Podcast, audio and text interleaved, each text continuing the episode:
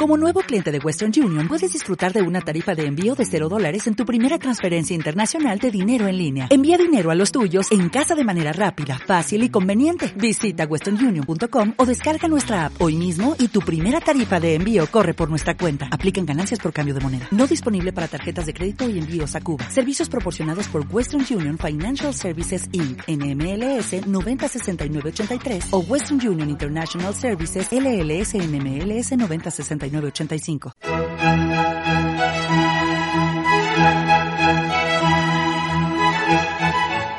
Hola amigos, bienvenidos a Iguales y Diferentes. Os saluda Cristina Hinoje Sanz desde San Pablo Radio. Cuando en España hablamos de teólogas, nos vienen a la mente unos cuantos nombres de aquellas mujeres que fueron nuestras pioneras, para quienes nos dedicamos a la teología. Afortunadamente, el número de mujeres dedicadas a la teología va aumentando y ahora somos muchas las que nos dedicamos a ella. También nos pueden sonar algunos nombres de teólogas protestantes. Ciertamente nos suenan más a quienes tenemos una estrecha relación con la teología. Les dedicaremos un programa en otra ocasión. Sin embargo, las teólogas ortodoxas pasan casi desapercibidas y alguna de ellas es santa. El próximo día 16 de enero se cumplirán 14 años desde que el Santo Sínodo del Patriarcado de Constantinopla declaró santa a Mat Marija, nacida Elisabetta Yurvena Pilenko, aunque era llamada Lisa. Fue una mujer de esas a las que nada se les pone por delante y que saca algo bueno hasta de las peores experiencias de la vida.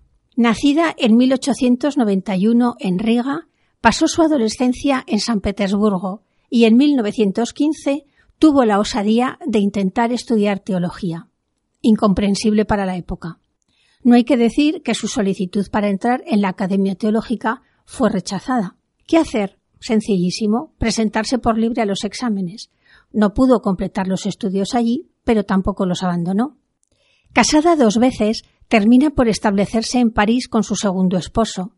Bien es cierto que la vida de exiliada no resulta cómoda, pero Lisa sigue adelante. En Francia se dedica a contactar con otros exiliados rusos, misión que le ha encomendado el movimiento cristiano de estudiantes rusos. Su segundo matrimonio también termina en ruptura y tras la anulación pronuncia los votos monásticos y toma por nombre Mat Marija, Madre María. Es consciente de que el mundo está cambiando y no se pueden mantener ciertas estructuras de forma inamovible. Para Mat Marija, la mística, por ejemplo, no era solamente una relación entre la persona y Dios, sino que tenía una dimensión de interrelación con otras personas, que ella no ve por ninguna parte y no encuentra nada escrito sobre esta interrelación. Para ella, el camino del amor a Dios pasa incuestionablemente por el camino del amor al prójimo. Esa claridad de que el camino a Dios pasa por el amor al prójimo le lleva a actuar en consecuencia y crea una casa de acogida para mujeres sin recursos que poco después se convierte en lugar de acogida para todos los pobres que se acercan a ella. En esa casa les escucha, les enseña, les prepara lo mejor que puede para que se reintegren a la vida, cocina para ellos, cura sus heridas. Tampoco la vida religiosa fue un entorno fácil para alguien cuya primera regla de vida era ayudar al prójimo. Su espíritu independiente tampoco la ayudó mucho en este momento. De los tres hijos que había tenido, dos niñas murieron relativamente pronto. Le quedó su hijo Yuri y la ayuda del sacerdote Dimitri Keplinin, quien se convertirá en el capellán de la casa de sus pobres. Al estallar la Segunda Guerra Mundial, lo que muchos llamaban el problema judío, ella lo llamará el problema cristiano, Ayudará a cuantos judíos pueda y eso tendrá su precio. Su hijo, el capellán y ella serán arrestados por los nazis. El capellán y su hijo morirán en febrero de 1944.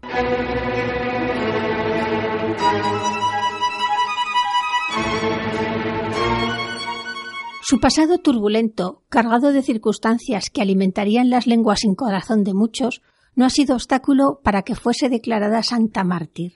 Esta mujer dejó escritos que podemos leer hoy. En ellos su reflexión es cercana a la vida. No hay teorías. Eso sí, son de una profundidad extrema, como extrema fue su vida. La piedad ortodoxa tiene como convicción que sólo la misericordia de Dios está en el origen de la santidad, y por eso Dios se puede manifestar mejor entre los pecadores, los humildes y los heridos de la vida.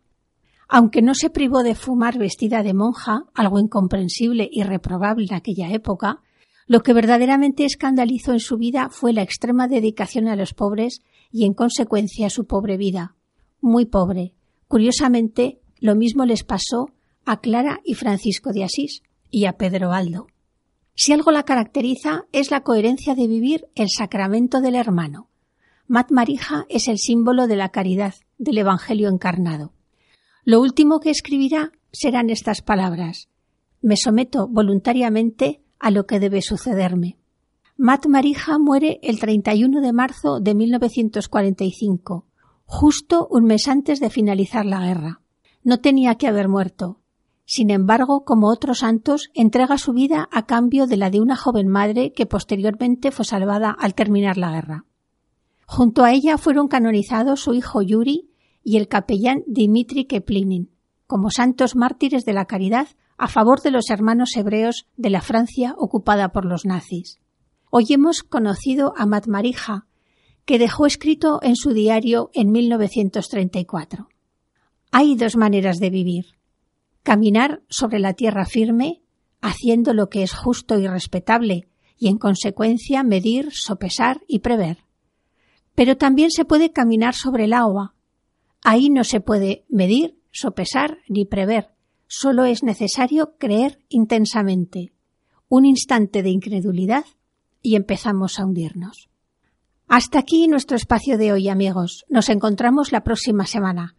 Por cierto, Semana de la Unidad, no lo olvidéis.